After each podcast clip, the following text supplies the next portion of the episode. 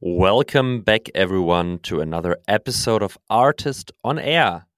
Adding 20 million ARR in just three years. This is what I like to hear more about from Alban Sayag, CEO of Yousign, one of the fastest growing SaaS companies in France.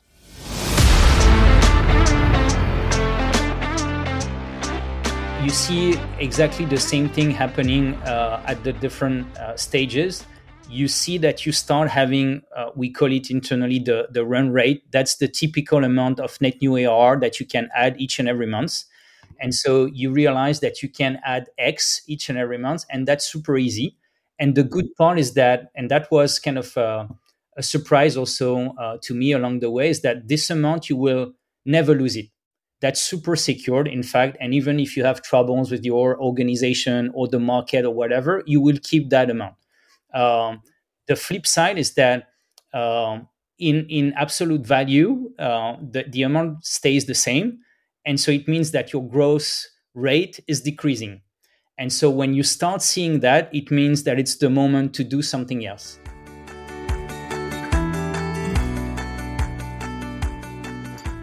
Gaining traction in a competitive market such as e signature with players like DocuSign seems to be quite a challenge. However, Alban and his team from Yousign have managed to add more than 20 million in ARR over the last three years. And of course, I was curious how this worked out. So Alban explains me in detail how they changed the whole go-to-market motion of Yousign from a sales-led one to an indirect one. What does this mean? They have the, the um, strategy of really creating new business lines, new revenue streams for and with their partners, and by doing so, accelerating their growth exponentially. What kind of product adaptations are necessary to do this? How to price this kind of a model? How to really uh, adapt your own go to market in terms of partner acquisition and what other factors are influencing the hyper growth of Yousign. Please tune in, enjoy the conversation. Very inspirational, highly energetic, and uh, one of the best ones I had over the last months. Enjoy the talk with Alban Sayag and myself, Julius Göllner. Artist on Air, the SaaS podcast for the German speaking market. Valuable tips from successful entrepreneurs, top investors, and leading industry partners to help you scale your business quickly. Compiled by Jans Bandorski, Julius Göllner, and Matthias Ernst.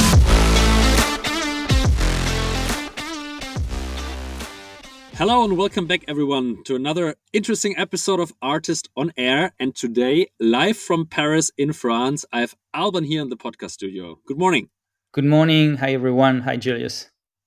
Thanks for taking the time. I know you're quite busy. Uh, there's a lot of stuff going on in the organization, as you told me, Alban. So thanks a lot for taking the time. Thanks uh, for having me. Yeah. First of all, at the beginning of the episode, we always give some space for an introduction, and I think you are the best one to do it. So tell us a little bit about yourself, please, and of course, also about Yousign. Okay, yeah, sure. Uh, so, yes, my name is Alban. Um, I've been uh, an entrepreneur for the past uh, 20 years now, even a bit more than that. Um, started very, very early on at 19 with my first company, and then uh, you know kept on trying new things. So some of those companies were successful some others uh, not. That's life of an entrepreneur. And uh, four years ago now almost four years ago i uh, joined Yousign uh, first as a uh, COO, that was um, almost the first time for me not being a co-founder of a company, but you know came in to help the co-founders growing Yousign and then uh, it, it, transitioned uh, slowly into um, a CEO role, which I'm uh, holding now.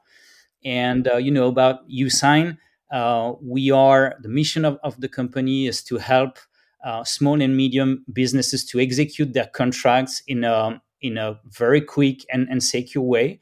And so we built a platform around sorry e-signature and document management. We are right now the fastest uh, growing company in, in Europe in, in that space. Although we have uh, some big US competitors that we all know, like like DocuSign, um, but we created like the best and simplest product for uh, the companies from like one to let's say um, 2,000 employees.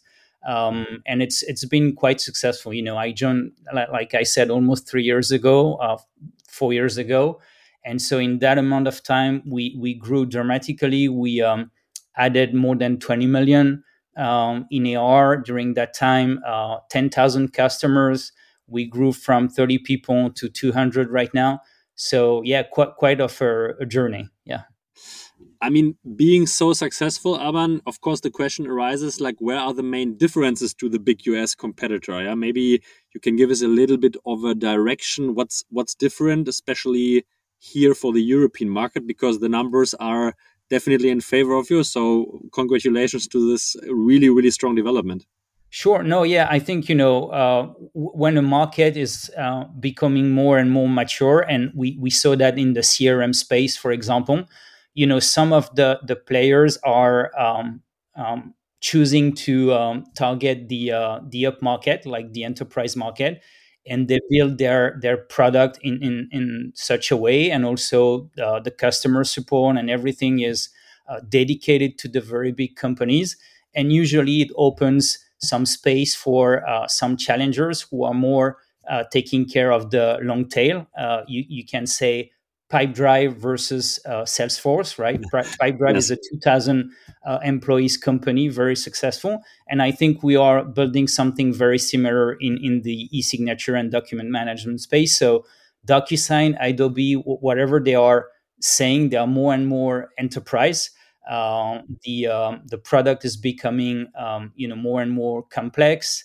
Um, if you are a very small company like 100 people, you will never get any support, uh, right? Um, and also depending on your country, you might not have uh, you know uh, support in your uh, local language. Um, maybe in Italy, for example, or some other uh, geographies, and so we could make our way in that that segment by building a very very simple and sleek product you know when you talk to uh, small companies and and sometimes even tech companies um, these guys they are working every day with like uh, slack and notion and uh, you know applications like that. And so you need to have like a very very high quality in terms of ux and ui and so that's what we are uh, famous for um, now. And uh, we are treating those customers even very small very very carefully and we have the, the right size for it.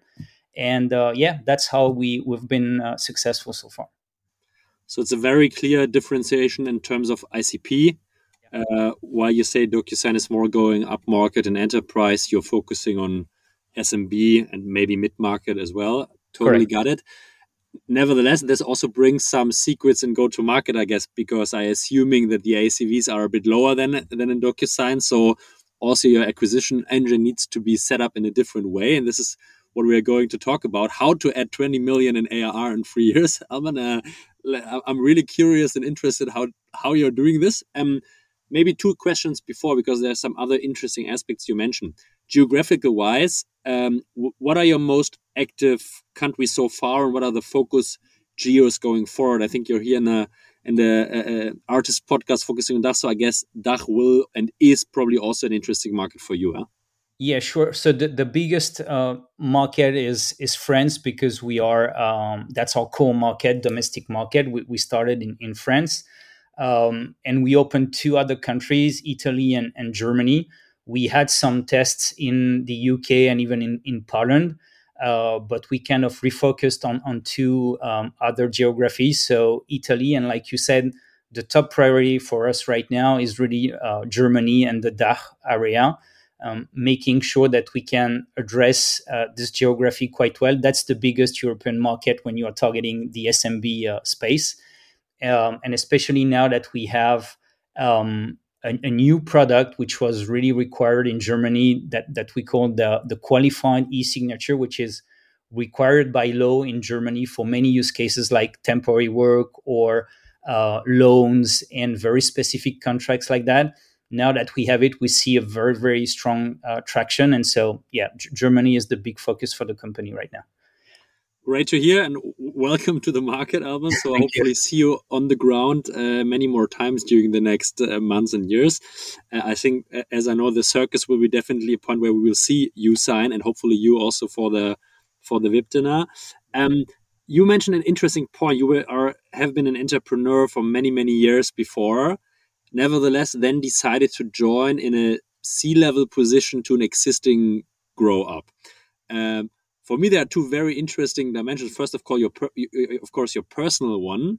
What was the motivation for you to to join like in a very different role? Because I know for myself, being an entrepreneur, you love the freedom, you love the independence, yeah. Correct. Yeah. Then go, going back more to a more hierarchical uh, hierarchy probably is a challenge first. So tell me about your motivation, please.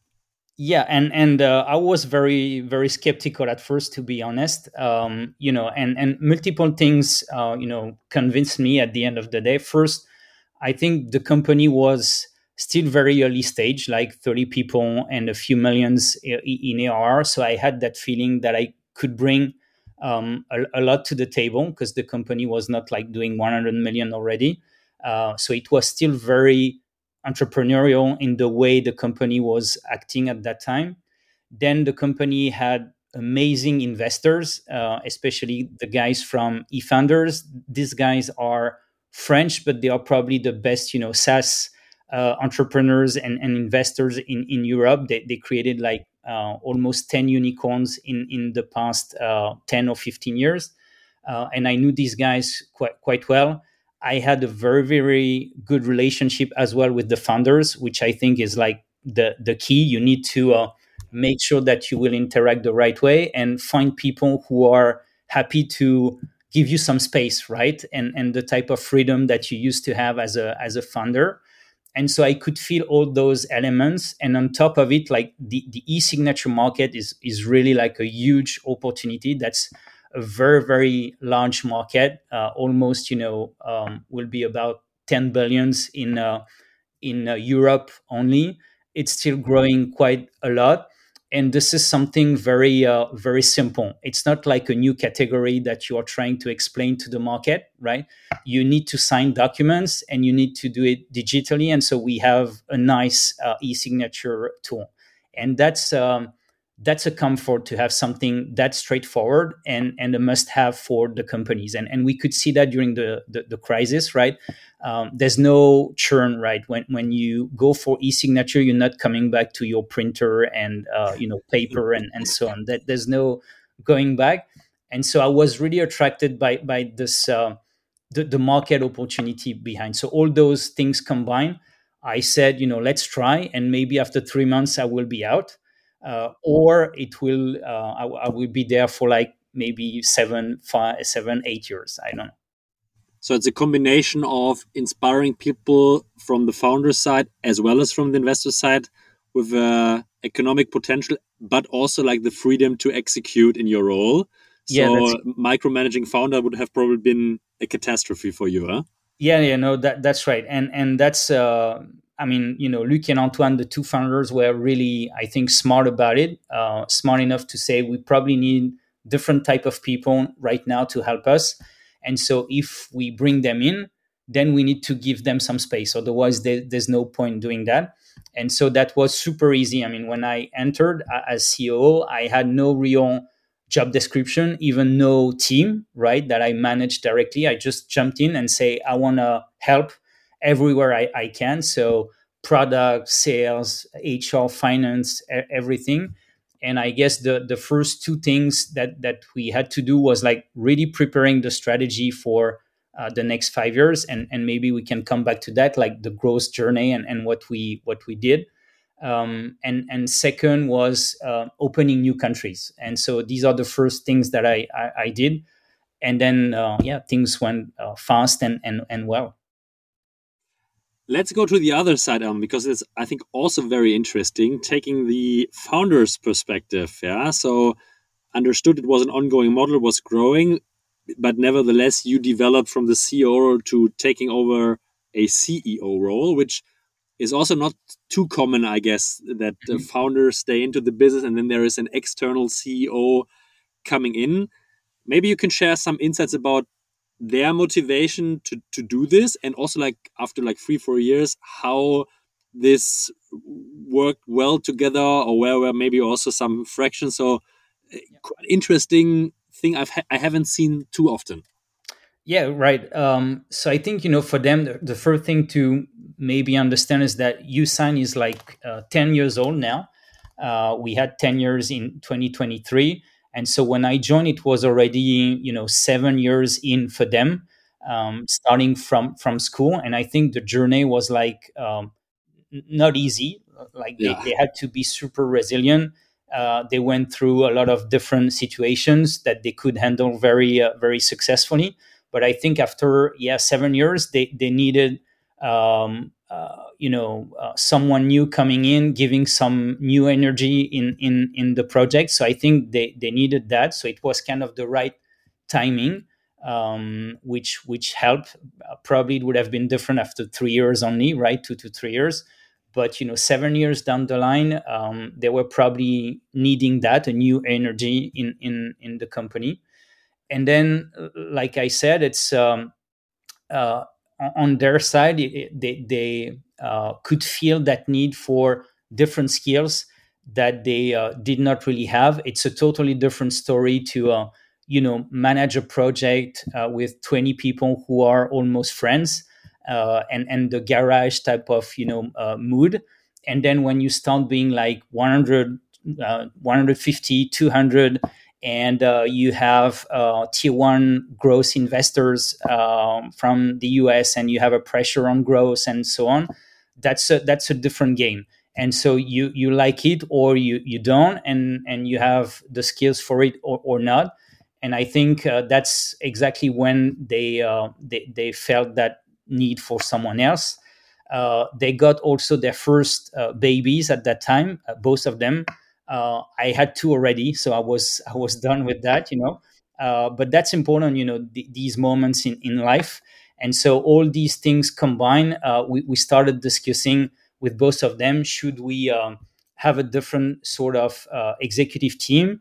And they, they slowly transition into um, uh, a board member role only. So they are, they are not operational anymore, but they are working, still working with me and the investors on uh, the strategy it's uh, it's super interesting, but it's it's also a bit bit funny because today I'm at my very first own company, uh, F&P right. here. We have a board meeting today here, and I was the MD here, co-founder and MD for nine years until two years ago. Yeah, uh, hundred people, uh, 15 million in revenue at this time, and that was the time after my first daughter, where we handed over the CEO and MDship uh, exactly. to someone. uh, and to be very honest, this decision, from my point of view, should have been done from our side two years earlier because, as you said, they came in with a very different skill set, with uh, experience and scaling, like from this point to maybe the next uh, next step. So, uh, taking now a, a, view back on this, we should have done it way more early because they just are better in the next phase. So, it's super interesting that uh, you you tell it. Uh, yeah, quite a coincidence and I, and I think you know the the uh, yes first the, the personal element is like super important. Um, and and then uh, I think it's the same feedback for Luc and Antoine. Now uh, going backwards they are they are super happy with the move I guess. Uh, that's what they are saying at least. Um, and it was for um, I think you know for for the best of the the company. So they are super happy. Let's dive deep into the roots of your success, uh, Alban. Adding 20 million in ARR in three years. Take us to the journey. I think we should slice it down, um, going back maybe to when you started and uh, develop the strategy. And then maybe, if you are fine, we're going different dimensions, how this success really came to life.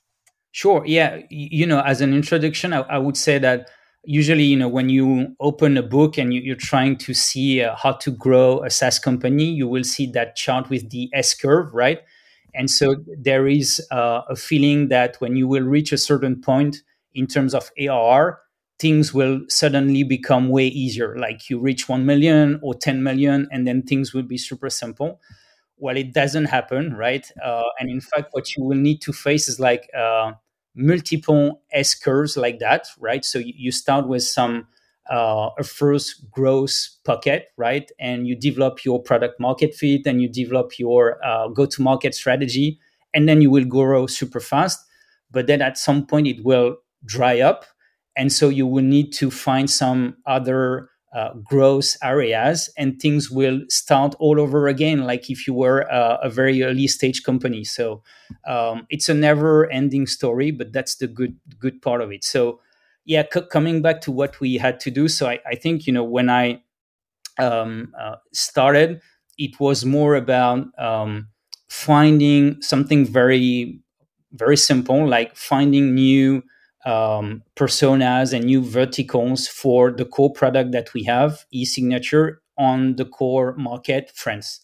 Right. So, so this, yeah, this time was core market France, core product e-signature.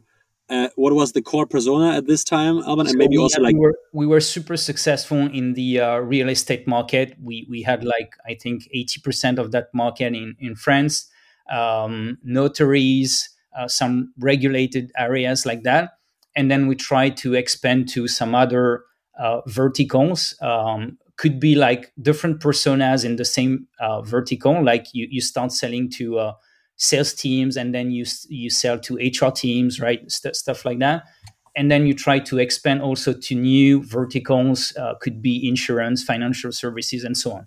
So mm-hmm. that's um, that's the the I would say the easy part because you just have you know to um, um, just know the use cases of your new customers, but the rest is pretty uh, pretty standard and and aligned with what you uh, you do well, right? Not much product adaptation. It's more like focusing the messaging and outbound and like talking to the customers, but it's probably like same same with a twist of in messaging and product positioning, I guess. Huh? Exactly. So that was the the first uh, step, and then, like I said, at, at, some point you see the limit of that. Like you start being big in your core market, and so you you need to find some other things to keep on growing uh, fast. Like what you don't want is like start growing at like twenty percent or twenty five percent because you're you're not a, a scale up anymore. Um, and so we um, looked at the new geographies to to add right? So we we tried to find the best countries for us, and it was a mix of different things. Of course, the size of the market, but also um, the competition over there, um, the regulation uh, related to e-signature, which is very important for us, um, and a couple of you know uh, criteria like that to have some sort of scoring. And so we decided to go for Germany and for Italy, like we said during the intro um, Germany, because you know, again, when you want to be successful on the SMB space in Europe, that's kind of a no-brainer. You need to be there. And um, Italy, it's more because you, you have almost no real competition. So you don't have DocuSign there. You don't have a Yousign like uh, there. It's more a, a, few legacy players. So it was a good playground for, for us as well. So we launched um, the country. And what we experienced uh, very briefly said, like it, it's not that hard to get the initial traction, like bring those countries from zero to let's say one, 1.5 million of AR. Uh, that's pretty straightforward. And then when you start um, thinking about how could I bring that country from 1.5 to 10, then things are are getting way harder um, because you will realize that it, it has to be super localized. So it's not only like um, uh, translating your product, but it's more about um, you know challenging your go-to-market, challenging your pricing, challenging the way you sell. Uh, a lot of different things like that to make sure that you can reach the the, the second level of growth. And uh, we, we're still not there yet, right? So we're still trying uh, to build that, but uh, I think we definitely realize how complex it becomes uh, when you reach a certain point, like one, one, two million of AR, and and you want to go to the next uh, next phase.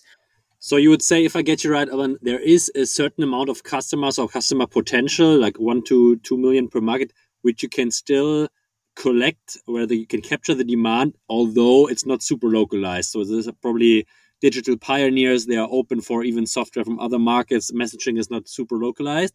This you can get, but if you really want to go into the mass market, then like a way higher degree of localization is needed yeah? Correct and and when you also need to be way more competitive right? Because if you are at 1 million and you're facing a local competitor it's almost nothing. And so that's fine you you can grab a few uh, uh, positions and market share and logos but when you want to really face them and and uh, start to be bigger then yes, you, you need to have the same type of you know local features that they might have uh, implemented, uh, have a local infrastructure, maybe local people who can go and have dinner with your customers, and, and so on and so forth. And that's a that's a different that's a different game, and that's a different level of investment. Also, the even the brand, right? What we saw as well is that the conversion rates that we are having in France or in Germany or Italy are totally different um, just because you know everyone knows Yousign in France almost, but it's far from being the case yet in in Germany or in um, in Italy. So yeah, but that's yeah. No, yeah, I'd, I'd like to re re question one thing you said. Um, okay, if if like your saturation is increasing and it gets in your home market and you need uh, to expand for growth, what what have leading indicators been that you like really recognized? Okay, in France we're coming to limits in our segments? Like what what happened was like okay, uh, we capture a lot already. It's it's time. We need to do something. Yeah, I think you know you, you see exactly the same thing happening uh, at the different uh, stages.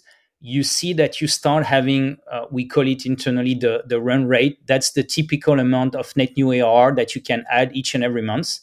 And so you realize that you can add X each and every month, and that's super easy. And the good part is that, and that was kind of a, a surprise also uh, to me along the way, is that this amount you will never lose it. That's super secured, in fact. And even if you have troubles with your organization or the market or whatever, you will keep that amount. Um, the flip side is that um, in in absolute value, uh, the, the amount stays the same, and so it means that your growth rate is decreasing. And so when you start seeing that, it means that it's the moment to do something else. And so one thing could be you, you stay on that uh, growth area that you have, uh, your geography or a product, for example, uh, but you do it better. Like you, you start looking into your um, processes, sales and marketing efficiency, and you try to do it better. And that could be a way to increase that net new AR uh, but usually it's never enough like it's it's marginal what you can add to that but you can still do it. And we did it at, at Yousign like uh, we, we can talk about it after but we, we changed we adapt the go to market quite uh, significantly to be more effective. But usually it's not enough to really like uh, win again like 10% of, of growth and so then you look into uh, geos or products or a combination of product and geography um, to make sure that you continue that that growth. But it's it's always the same signal. Uh, you are super happy because you have that run rate, but it's not growing the way you would like it to be. So and like adding adding more or trying to add more on this runway is just like the incremental cost per uh, per increase is just like getting so expensive so i said like the additional 1% in this runway will cost you like two or three X of your CAC of this minimum amount, I guess. And then it makes it just like not economically useful. Yeah? Exactly. Yeah. And, and in, and on the new growth vectors that you identify, that will also be like way more expensive at the beginning. That's, that's a bet or several bets that you are uh, making. And the whole game is that transform those new growth levers into run rate but a run rate that will be higher than the previous one. And you keep on uh, doing that. And so for us, geographies um, were the first step. Then we had um, the change in the go-to-market, which which helped a lot. And so uh, now we have two very different motions, which was not the case before. So we have a totally 100% self-serve product, which is addressing the very small customers we have, like the, the long tail and uh, for the um, the rest of the market, uh, we focus quite a lot on indirect sales, uh, which was a new motion for us. Basically, we are integrating natively integrating e-signature into some other software. Right? Could be a CRM, could be an HR system, could be a, a tool for uh, temporary workers.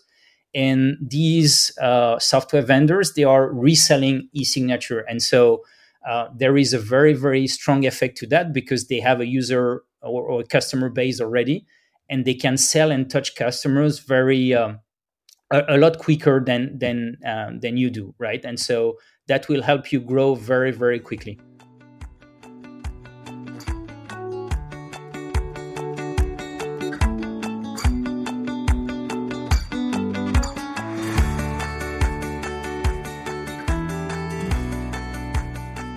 Yeah, folks, if you are also scaling a SaaS company today, I'd like to give a hint to our today's partner of the show, Vanta.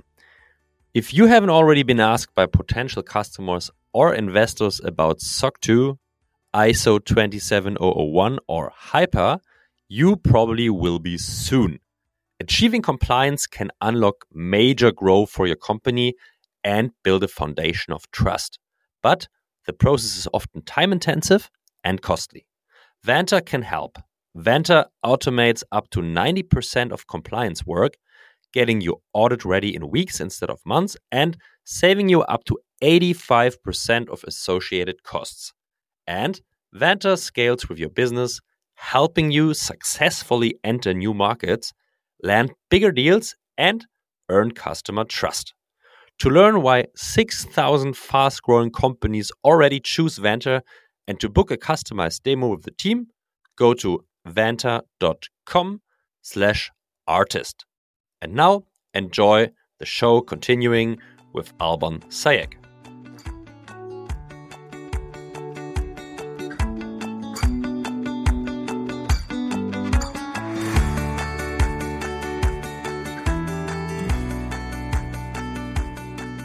I would like to go into this uh, in the next minutes, uh, but maybe just to to get an understanding, what was the motion before? Was it just like pure self-serve product led? I would call it before the only motion, or where, where what was the time before? No, be, before we were like uh, 100% sales led.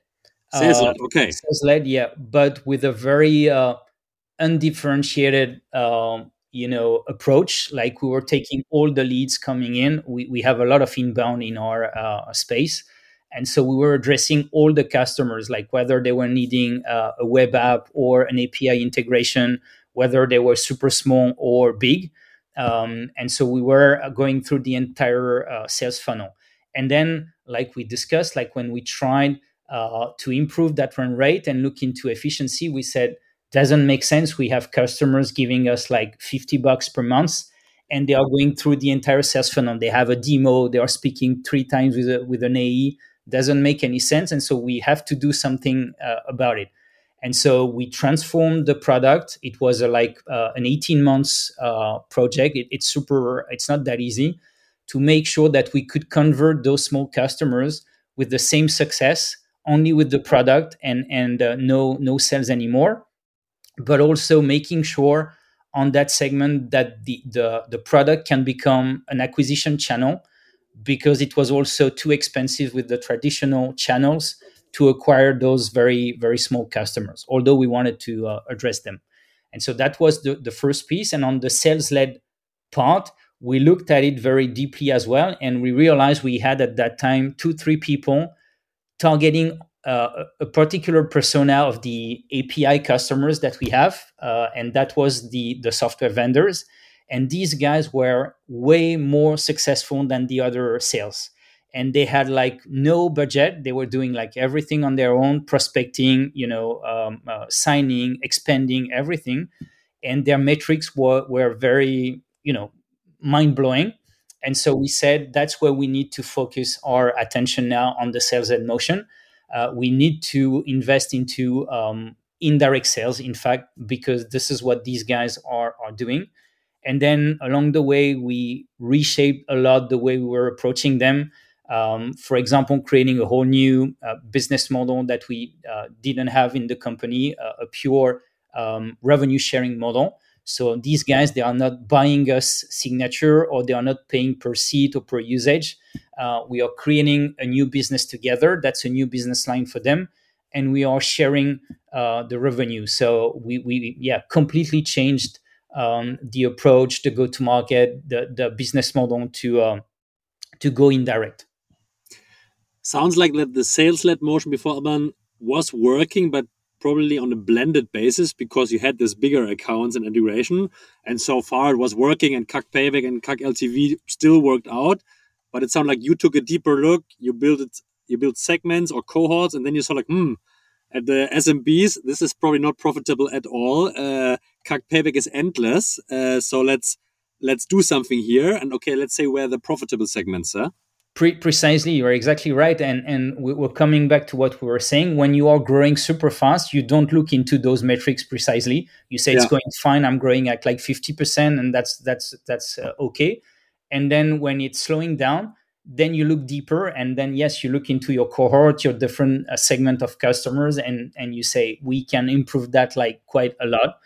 And uh, that's what we've been doing the last uh, 18, 24 months now yeah. I think it's a recommendation for also early stage founders listening like really not thinking in in, in blended kpis at different dimensions. Like really start early in cohorting and segmenting your your customers because this is where really the value in information is yeah? Otherwise you're steering a whole company maybe in the wrong direction. Correct. Um, and that's how you identify really the areas where you can uh, uh, invest a lot of money uh, versus the ones who, which are just uh, burning, right? So let's go into this indirect motion because I think it's super smart, especially if you offer a, a, new business model and additional revenue line to your potential partners. Yeah, it could be partnerships or indirect sales. It's a bit like how you how you got it. So I understood the idea came from okay, there were some successful sellers in the team, so you had a you had some signals, information that this is working in general. What did you do with the information, and how did you then build a build a playbook that this really is, became scalable?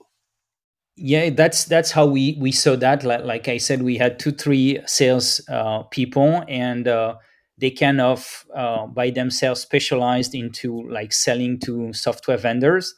Um, and we we started to see that the economics were super great and so uh, the, the first um, thing we did was not like invest more uh, already in that area, like adding more sales, but more trying to create uh, something, some sort of, of playbook, or at least a very successful offer on that segment to be uh, to be more uh, competitive. And so what we saw is that um, first of all, the, these guys uh, are software vendors, and so they value a lot um, the experience uh, that will be delivered to their own customers. And so you need to build a product that, uh, once integrated natively, will be at the highest standard in terms of UX and UI. So that's first what what we did, and that's usually what they like because yeah, like I said, these are software vendors. Um, then we realized that you know a, a big part of the discussion uh, was about hey, what's the price per signature? Uh, what's the amount of signature I need to buy? Uh, if I don't use everything, can I postpone to the next year? And so that was not a super interesting discussion to have. Um, it was better to say, how can we make a successful revenue line for you guys, right? How can you uh, grow faster thanks to e-signature? Because we recognize that in your specific case, uh, it would have a lot of value. And uh, you know, by the way, when we are doing these successful integrations, the partners can sell e-signature at a higher price than Yousign itself directly. Interesting. Mm-hmm. Because embedded into their software, it has more value than standalone uh, on the uh, Yousign platform. And so, yeah, we we stopped that and we said, let's uh, be a bit bold with the the um, uh, you know business model and we stop the licenses, the um, the amount of signature, and so on, and say it's pure revenue sharing model now. And the whole game will be to sit together and uh, draft a business model. Are you going to sell it like inside your uh, plans?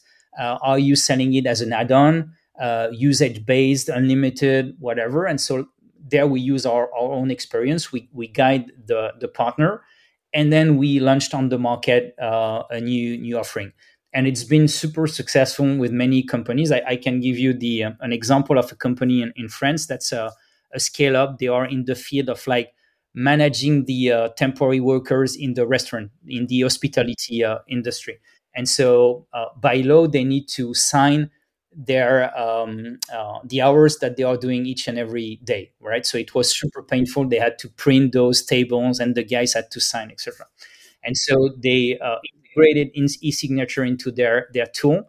And in one year, it's been only 12 months, they are doing 1 million of AR purely with e-signature. And that's the best, you know, uh, add-on launch they ever had in the history of the company.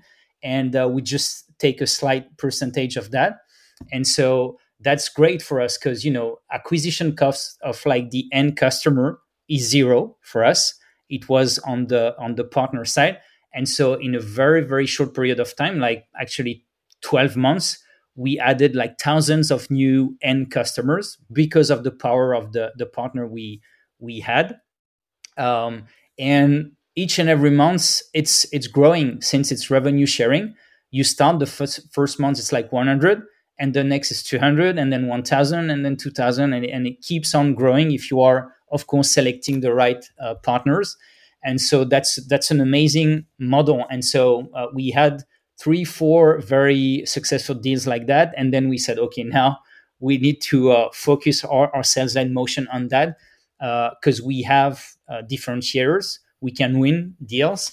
And uh, the economics are really really nice for uh, for the company question which is always interesting for me here Alban is like okay two phases like acquisition of this ideal partners uh, ipp's ideal partner profiles which is a, a, a, challenge. And the second phase of course is like managing or interacting with them on a longer basis. Um, I, I think taking your product with like almost endless options of use cases i'm i'm guessing how did you manage to identify potentially interesting partners with scalable use cases. Right. Yeah good good one. Um, well um, two two things. Uh, the first step was to identify the uh, um, the use cases that are like almost imposed by the regulation. That's the good part in what we are doing. You have use cases by law. You need to use e-signature or a certain level of uh, e-signature. And so we, we started with that. Very very simple um, for example you have um, you know um, countries where you need to do by law e-invoicing and e-contracts for different set of use cases and so uh, that's a very easy one. And the second step was just to uh, identify the use cases where you will have a huge volume of signature first and uh, use cases where again the, the value will be like huge uh, almost from day one so the example i gave w- was uh, very the, the, really the good one because you know when you have each and every day as a restaurant to print a table a sheet and then get all your uh, people signing it that's that's a nightmare to manage. And so here we said, yeah, that's um, that's a no brainer. There's a huge value to add e-signature, and that's also an easy way then to convince your your partner because usually they saw that use case already. They have that in mind. It's just that maybe they didn't have time or um, it's actually like almost impossible to build your own e-signature uh, you know uh, um, component yourself because you don't have all the certification and it, it won't be compliant with the law and so yeah um, that, that's how we basically did it so no rocket science like the uh, the use cases which are uh, regulated and then the use cases which are uh, requiring a lot of signatures a lot of, of contracts. So i guess you also have a analytics team right now who is constantly super supervising and observing regulatory changes in your core markets and maybe potential new markets to identify these use cases yeah? Like which could be in different industry different streams. So is there kind of a intelligence analytical intelligence to really identify these use cases fast? Yes we have. We, we do have like a compliance team. So they, they are helping with the process of uh, getting our product certified. And we also realized like uh, along the years that we built uh, a kind of a set which is our um, capacity to build product which are regulated. And and that's not that easy. You need to go through uh, very painful audits. It's long it's complex technically speaking and so now yeah we look at the regulation and when a new regulation is coming it could be seen as a constraint. For us it's more an opportunity to create a new product um, which we know we can. So uh, yeah again that's um, a new growth lever for Yousign. We, we talked a lot about e-signature but you have also what we call the electronic seal. It's not about signing uh, a contract, but it's about sealing a document when you need the, the data inside the document to stay uh, to be secured. Um, and the big regulation around that is the e-invoicing across Europe that will be mandatory for Germany. It's, it's 25. Uh, maybe it will be postponed like in France or or maybe not. Uh, but in 25, um, all the um, the companies in, in Germany are supposed to transition to uh, e-invoice, and to make sure that the invoicing is not you know cannot be changed, you need to put a digital seal on it. And so that's a product we are developing, for example. I would do a small bet here that this is almost impossible to be realized uh, until 2025. Let's yeah. see. But we start at least. At least it's an ambitious goal. Um, quite interesting to think about. And then let's taking like the a second question for the acquisition side. I, I guess then the acquisition of this identified ideal partners is quite sales. Huh? So you have like AEs in the teams who are really going cold outreach or like cold outreach or network events to really uh, target this identified potential partners. It's it's sales led, yes, indeed, and it's also like um, almost C level uh, led as well because you know in in that space when you are talking to another software vendor about adding a new almost a new product line uh, was probably a new kind of business model. You usually happen to discuss uh, between ceos cpos ctos and so uh, yeah usually the opportunity is coming from our, our key account managers. And then uh, a lot of different people in the organization are involved uh, in in those those deals. What's the sales cycle of kind of this deal? Because it's like on the business side, a new revenue stream for them. It's like a new business unit. It is a tech integration. They need to adapt the product. So it sounds like creating a new company within a company or, almost. Uh, what's the sales cycle for these partners?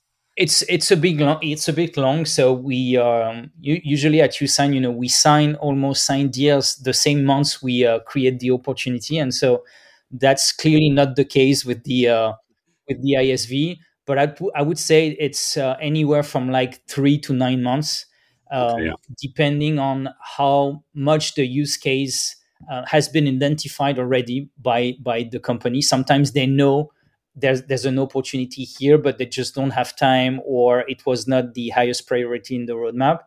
Um, sometimes they have a solution already, but they would like a better solution or a different business model that we are uh, offering. Uh, and so these ones are taking longer because you need to replace s- someone. But yeah, let's say between three to nine months, usually we, we sign those deals. And probably it's an advantage for you that you're focusing software vendors, as you said, so they are usually way more higher agile or higher agility than, let's say, classical industry players. They probably also on the tech side have products with APIs with like where integrations could get faster. So it's a thankful IPP in this case. Huh? Correct. Yes, they are more, um, you know, better equipped to uh, integrate a new product, to launch it on the market, to market it. To yeah, they are more used to to it than I don't know uh, a 50 years old uh, insurance company. Yeah, which we are addressing as well, but it's it's it, it takes longer. Different game, huh? Yeah, understood. Having people here listening with for whom it could maybe an interesting business opportunity. So how it's usually let's let's take the e-signature case maybe as an example and i also understand there are different values depending on the business model of your ipp uh, but just as a, as a rough guess like what's what's usually the, the, the the pricing they put in the product for their customers and how do you share the revenues? Yeah uh, so the the way um, so the end price can uh, change quite a lot from one uh, you know client to the other because some of them like i said they want to uh, create that as a as an add-on. Uh, and usually when you are doing that it's um, you know it can be anywhere from you know 10 euros per user per month to like um, 50 or 60 um, but then it could be that you want to put that into your upper plans and maybe drive more upsell right? So it's not that you are directly selling it precisely but you're saying hey if you take the upper plan then you'll have it, uh, mm um, and so here it's priced differently. And uh, with some other even with some other uh, customers usually when they have a lot of volume like really high we even do unlimited offerings.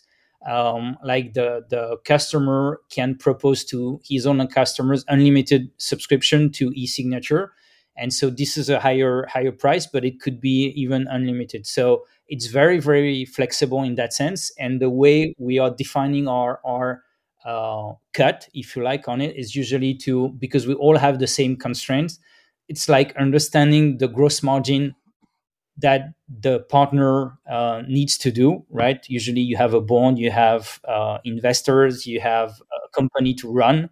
Even if you don't have investors you need to be profitable at some point and so you always have um, a certain gross margin that you have to target. And usually we try to be uh, to align with that and say you need i don't know 75% of gross margin.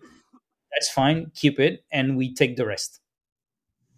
So the, the pricing is probably also something which takes a bit of time with your partners because you need to go into the business case. You need to understand the economics build a return on investment case together. So yeah. it's a bit of effort here i guess huh and and that's where we can uh, you know uh, give some, some advice uh, because most of the time what we are seeing is that the partners they are underestimating how much they can price and sell the e-signature. Uh, they tend to think that it's uh, it will be a free free feature or a couple of bucks a month and based on our experience we can drive them into you know pricing it the, the right way uh, depending on the integration depending on on the use case uh, but usually it's higher than what they are thinking uh, at the beginning of the discussion.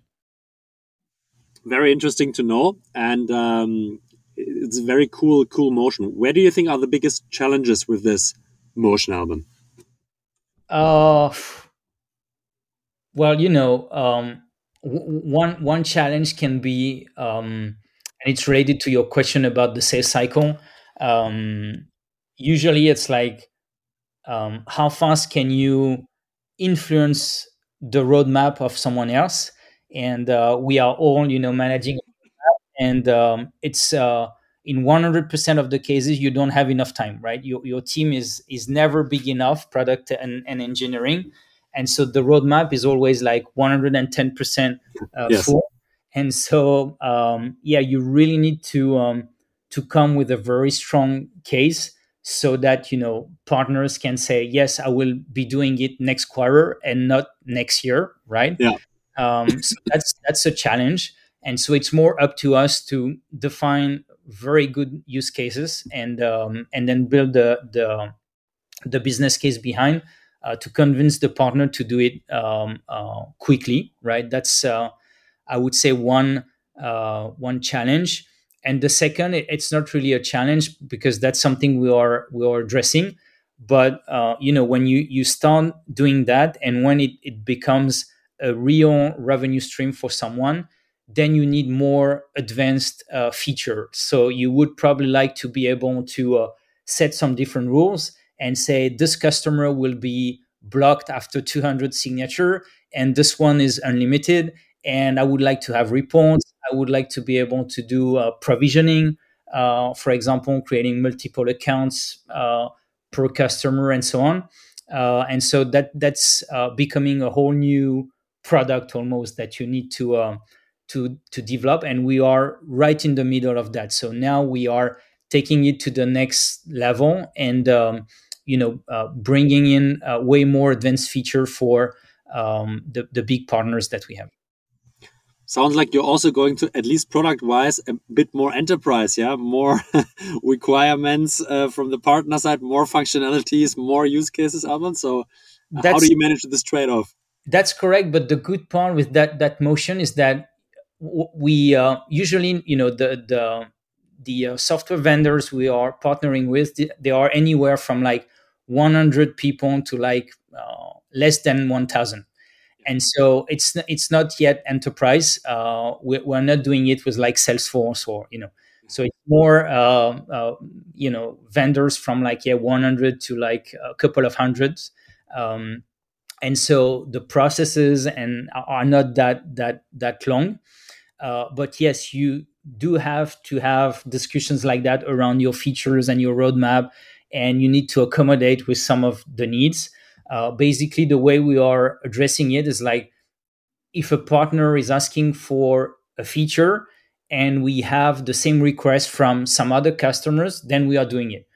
If it's a one time request, usually we are saying no. Uh, but if we see that we can replicate that with many other uh, uh, you know partners that we have, usually we have the flexibility to say yes to give a, an ETA and uh, and and work on it. It's very interesting and and and like unique thinking here because usually you see a trend in building software okay to standardize yeah to have the product like really in a way which fits like 80 90% of the customers what you are saying because of the motion, you're building a lot of options in your product. You don't offer this option to all of your partners or customers, but you're individualizing the usage of the certain modules and components. And then they are able to use it for their customers. Super, super interesting. It's like cooking a soup, and depending on your partner, you're putting the right ingredients together to make it useful for them. More like a like a construction set, yeah. Yeah, correct. That's exactly how we uh, even you know call it internally. So we we really try to create modules, right? And and so uh, you can pick up one and maybe not the other, and so that's that's flexible. But the only constraint is really having uh, enough customers for that module. We will never build it for like one. Uh, otherwise, you, you're screwed. But uh, if we see like a segment or some repeatable use cases around that, then uh, yeah, we, we can still uh, do it uh, could be different if we were like uh, 10,000 people company, but right now we, we still have the option to do it. I'm very curious to follow up on how the modules, the set of modules are or will be developing in the future. Alban, I think for today uh, we are done. I'm very thankful for all your insights you have uh, shared with me. Super interesting, especially I think this indirect motion is quite an interesting one uh, because of the growth potential. Yeah, and I also really like the ideal partner profile you have chosen. So it's still agile. It's not too enterprisey. So very interesting to to take a look how this will be developing. No, thank thank you. And yeah, you, are right. Uh, usually we are a bit underestimating that that you know uh, motion, and especially for uh, people who are trying to. It was a bit too late for us, but I think if you are thinking about launching a new country, that's a very very good play because you know these partners they know their market already they are well known and they can give you like thousands of customers uh, like in a very short period of time so that's also a good way to open a new geography and they are small small enough like uh, to, to to still be open for partnerships yeah and it's not like an enterprise process and they have thousands of partners so i think there's also an openness to co-create and to to maybe yeah, co-create new business units or new revenue streams which I like. Uh, so yeah, very very cool story, very cool motion, uh, Alban. Thanks a lot for for all the insights. Of course, uh, being uh, uh being at home in, in Paris, uh, I think the whole audience is now curious about your recommendation for a good place to eat in, in Paris, or it could be breakfast, lunch, dinner, anything, anything you have in mind.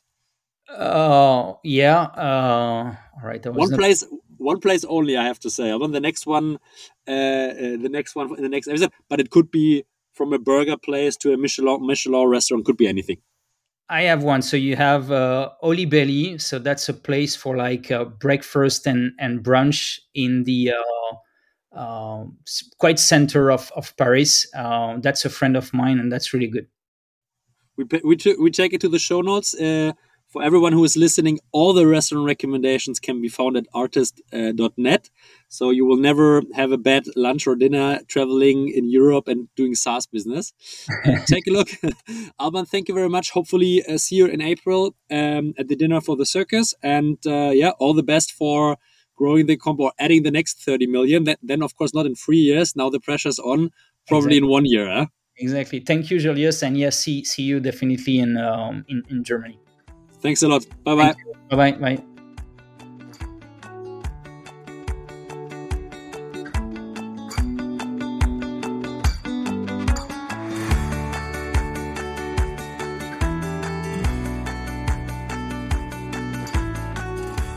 Thanks a lot, everyone, for tuning in to today's show with Alban Sayag from Yousign and myself, Julius Göllner. And of course, at this point of the episode, we are happy to recommend you a event which is coming quite soon, only five weeks more to go. On the 19th of April, we will celebrate Europe's first and only trainings and enablement festival for sales and success teams, the Artist Circus in Berlin, with over 100 masterclasses and workshops. You can offer your AE, BDRs, SDRs, your pre sales teams, and customer success managers a really unique experience to learn, to celebrate, to exchange, and connect. And we are super happy that we already can welcome talent from Google, Personio, HubSpot, Salesforce, Asana, from SAP, Sipgate, Seismic, Revolut, and many, many more. If you want to get an overview about the program, about participating teams, and what else is happening on the circus on the Friday, 19th of April, please take a look on www.artist-circus.com and join the first and probably memorable episode and experience of this unique festival. Happy to see you there. Uh, if you have any questions, of course, let us know. And this is, yeah, the end for today. See you at next episode.